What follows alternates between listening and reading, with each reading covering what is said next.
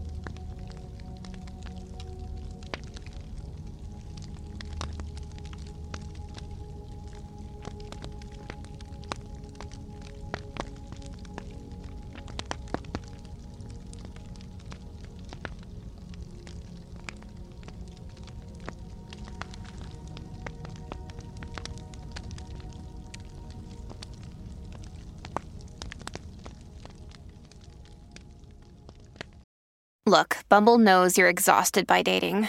All the must not take yourself too seriously and 6 1 since that matters. And what do I even say other than hey? well, that's why they're introducing an all new Bumble with exciting features to make compatibility easier, starting the chat better, and dating safer. They've changed, so you don't have to. Download the new Bumble now.